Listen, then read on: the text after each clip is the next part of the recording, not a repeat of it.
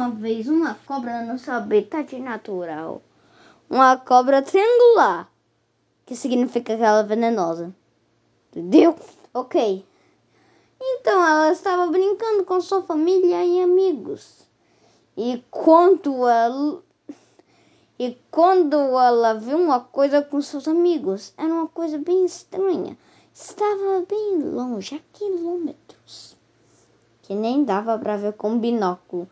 Então eles se aproximaram, aproximaram, aproximaram sobre e continuando aproximando e quando finalmente chegaram, a cobra, as, as, as amigas da cobra tinham medo disso ser uma coisa ra radioativa.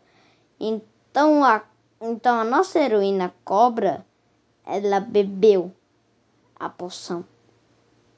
E aí se tornou a cobra sibilante, que gosta de fazer cosquinha em todo mundo. Ela não, ela perdeu a sua cabeça de triângulo, mas ela tem um veneno ainda. O veneno é cosquinha. Eu sei que não é um veneno, mas quando eu faço cosquinha, quase deixei as pessoas sem ar. Bom, mas ela deixa as pessoas, mas ela deixa as pessoas em paz. Menos uma chamada Atos Burlamaqui.